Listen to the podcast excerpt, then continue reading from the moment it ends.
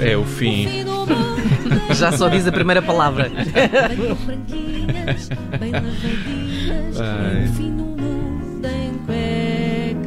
Bom dia, David Cristina. Ora, muito bom dia. Então Ah, amanhã vais estar em Londres. É verdade, mais uma vez, eu viajo muito em trabalho e. Boas vidas, boas vidas. Pois é, pois tu é. fazes ah, para ver o bebê Char Archie.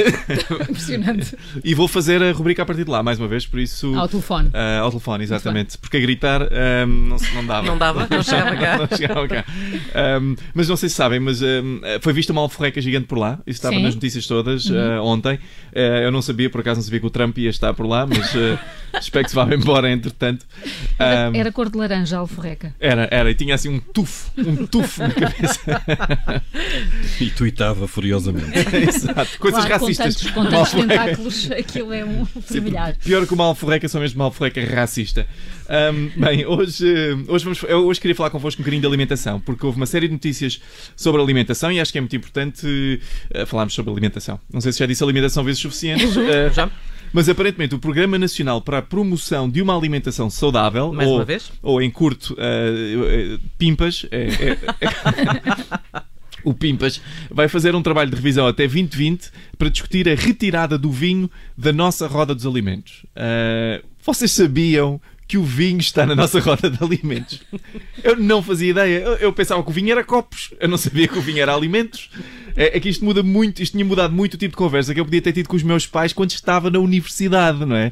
Os meus pais vinham da grande cidade, Portimão, ah, para me visitar e perguntavam sempre, cá a Lisboa, e perguntavam sempre, já agora, vocês, é a primeira vez que as pessoas nunca reagiram quando eu disse que Portimão era uma grande cidade. Vocês, Deixamos passar, já ouvimos outras Simpáticos. coisas. Tu és capaz de tudo. portanto- Mas pronto, eu perguntava, meus, a minha mãe perguntava-me sempre que eu estava, estás com um ar tão cansado, não te alimentas? Oh, se eu soubesse, tinha dito, oh mãe, alimento-me, alimento-me, que eu- já agora arranjo mais dinheiro para a alimentação, que eu estou aqui a precisar de me alimentar.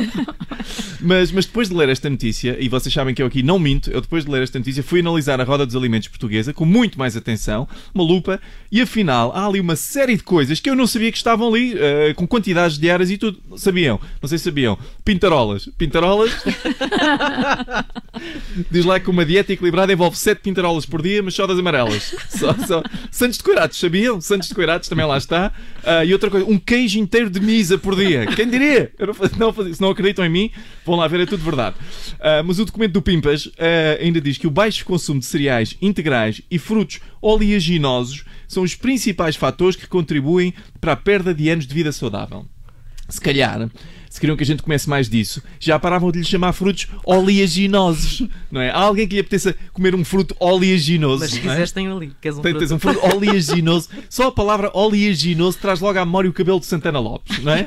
Oh, Carla, e se eu te perguntasse, se eu te perguntasse, Carla, estás disponível para morder a penugem de um alperce? Tu dizias que sim, claro. Mas Judite, queres comer um fruto coberto pela penugem capilar do Santana Lopes? Claro, preferias apanhar escorbuto, claro, não é? Pronto, e lá, com isto acabaram-se os oleaginosos. Oleaginosos, não. Mas ainda no tema da comida, ahm, não sei se ouviram falar disto, as carnes, isto foi notícia mais recente, as carnes chá da bandeira de Vila Nova de Gaia estão a levar no lombo do movimento democrático das mulheres. No lombo é o termo. No lombo, estão a levar no lombo, porque fizeram uns cartazes ah, de publicidade, a carne, com imagens de mulheres na praia todas descascadas, ok?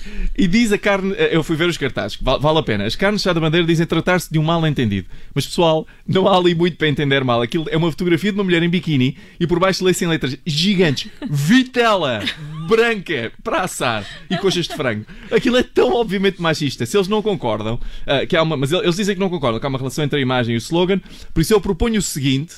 Ah, Para a próxima campanha, aos senhores da carne ah, assada bandeira, façam o seguinte exercício: façam um cartaz com as vossas carinhas larocas e ponham por baixo o slogan: Rabos de boi para assar, 5 euro, 5 euro o quilo. A ver se eles acham, se eles acham simpático. E, e eu, eu vou-vos dizer: a mim chateia-me um bocadinho o machismo, mas o que me chateia mais acerca disto é que há tantos bons slogans para fazer em termos de carnes.